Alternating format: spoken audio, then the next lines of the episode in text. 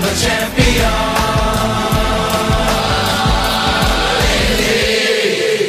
You uh, decided to allow the story to be told? They uh, originally approached me uh, when I was a college, uh, senior in college, I think, and they were like, "Do you want this documentary to be made on you?" And I was, uh, No. no, I was like, definitely not. Um, I'm like, I'm actually really camera shy, um, and, and so uh, have this whole personality off, uh, away from the cameras that I have. So uh, it, it took a couple years for me to get used to the idea, and then um, I became really cool with these guys, and, and they, they're all uh, very young, down-to-earth people with similar personalities. So I decided, um, if, if it's anybody, um, it should be these guys. And Evan, will you tell us a little bit about why you sought out Jeremy and as a filmmaker, what, what attracted you to this story? Sure. I mean, uh, when I first when we when I first heard about him, he was at Harvard and he, was you know making a lot of waves there. He was breaking some records, winning a lot of games. But um, one of the biggest things was uh, he was dunking. He was dunking in the games. And to me, I, that was you know that was pretty awesome. But you know, he was just uh, I could identify with him on a lot of levels. I'm from the Bay Area and. You know, I had the same sort of Asian American upbringings and uh, dreams that he had, and I thought this was a good story to tell at that point. We also want to open this up to uh, the audience for questions. We have two mics back here uh, at the corners if you guys want to come down. Uh, I guess, too, what an incredible third act. I mean, you've been working with Jeremy for, for several years, and suddenly he just explodes. Uh, tell me what that was like as a filmmaker. Yeah, absolutely. I mean, you know, as a, as a documentary filmmaker, you you uh, you hope for something like this. You dream of something like this. you know, you want to turn, and you you're there before and after that moment happened. And yeah, I mean, for us, it was pretty pretty crazy. And you know, I mean, it, to be there before and to be there after, and you know, I, I, mean, I have to say, I mean, this guy is the same guy, same guy. You know, I met four years ago, same guy before and after all that. So. And Jeremy, you're pretty open in the film about your, your faith. Was it important that uh, your faith come across in this? Yeah, I think um, through the whole Linsanity thing, everyone got uh, to write and a lot of things about me and, and tell my story. But um, this this film, I want to make sure I told it through my own eyes. And uh, faith is uh, everything to me, and it's, it's a huge uh, reason for everything that I do. And so uh, we want to make sure that we definitely um, shared it through the story because it, it really is um, what got me through the toughest of tough times. And so I'm just thankful for that, and I'm thankful that I can share it with everybody. Okay. Well, let's start back here.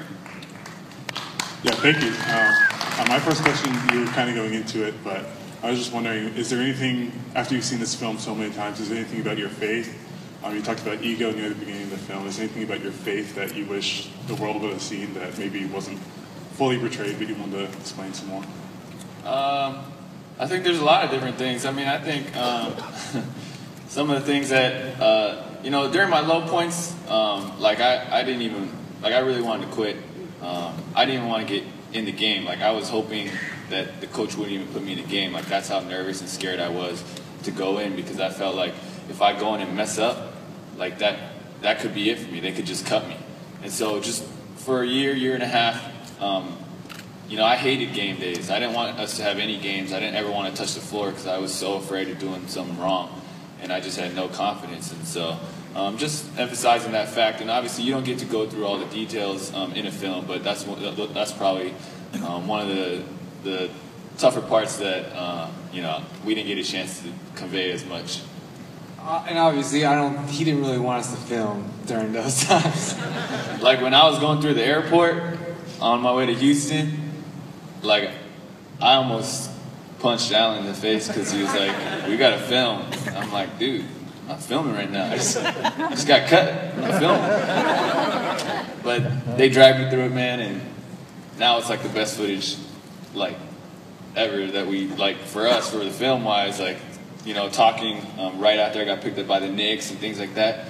Um, they literally had to drag me to do it because I was like, dude, go away. All you guys go away. Forget the documentary. I don't want to talk to you guys. but it turned out to be okay. yes, sir. Hey, Jeremy, I'm from New Jersey. I actually just moved down here six months ago. So I experienced Linsanity firsthand, man. Huge Knicks fan. Um, Linsanity was you as a Knick. Uh, do you miss the Knicks, that whole Linsanity New York marriage you had? Which was awesome. Come back. The one thing that I'll always remember for sure um, and, and cherish is is the fan support, um, and you know we got to see it there. Um, that was the craziest thing like I've ever experienced by far, and and I really do miss um, the fans and playing at Madison Square Garden and playing in front of those guys um, every night. But um, you know, also I'm very very happy in Houston. It's a different chapter in my life, and um, you know the big city and the glitz and the glamour and the lights that that took its toll on me and, and it's tough to play in that environment and so uh, for me I think um, personality wise I'm a lot better suited in Houston and I'm very thankful for what we're doing and I'm excited about our team Hey, is that why you left? Just out of curiosity, just the glitz and glamour? there's there's a whole there's a there's a whole backstory to how all that That's happened another documentary. yeah that's that's Linsanity Part 2 coming out few years Yes, sir. Holding to that. Uh, oh, by the way, the the Rockets beat the Knicks 94. Elijah won.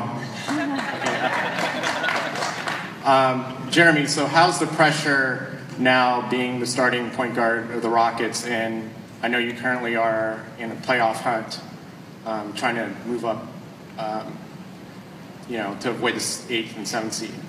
Yeah, it's definitely it's different. Um, I, I kind of underestimated how hard it is to be uh, consistent and to be able to play every single night and take everyone's best shot.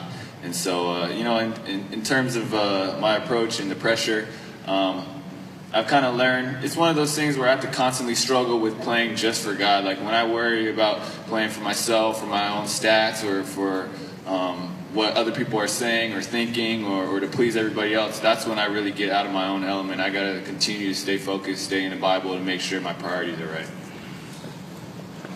Yes, sir.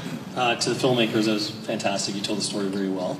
Um, for Jeremy, a question, or I guess everybody, because you're all there, but you speak a lot about racism and, and that sort of thing that's going on in, on the sidelines with fans and so on and so forth, but there wasn't that much about it as in the league.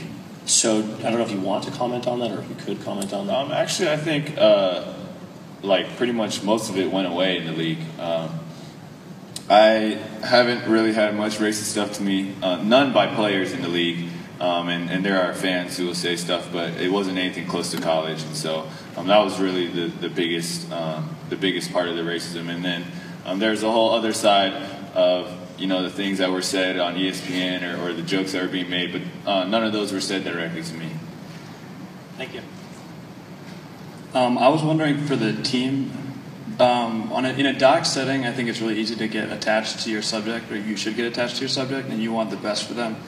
And I've had a case where I was with a recovering crack addict, and I didn't want to be at his first day on the job because I didn't want to feel like I was, you know, weighing him down, and something that the people at the job would be frustrated that I'm there with the camera. I was wondering during the scenes with the Knicks, when it's getting down to the wire, those last couple games. I mean, was it hard for you guys and him, and for Jeremy? You can speak on this too. Like being a nuisance or being afraid that you were a nuisance on his end or on the Knicks end.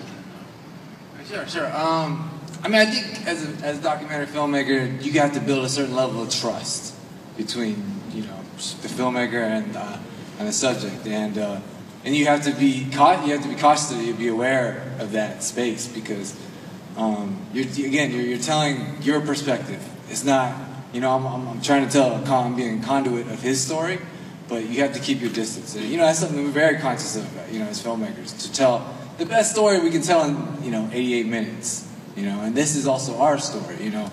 So, you know, that's basically.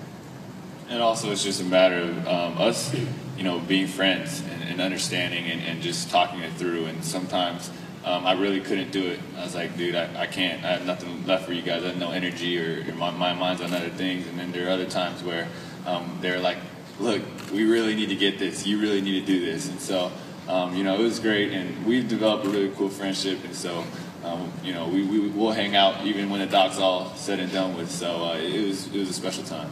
Was, when the, things weren't going so well, did the organization ever get frustrated by you guys being around so much? I had to do way more stuff for the organization than they, they did. So. I, I, I was just going to say, by the time Linsanity came around, there was probably 25 cameras following this guy into the bathroom, into the restaurants, into wherever he was going. So I think he was uh, used to it by that day.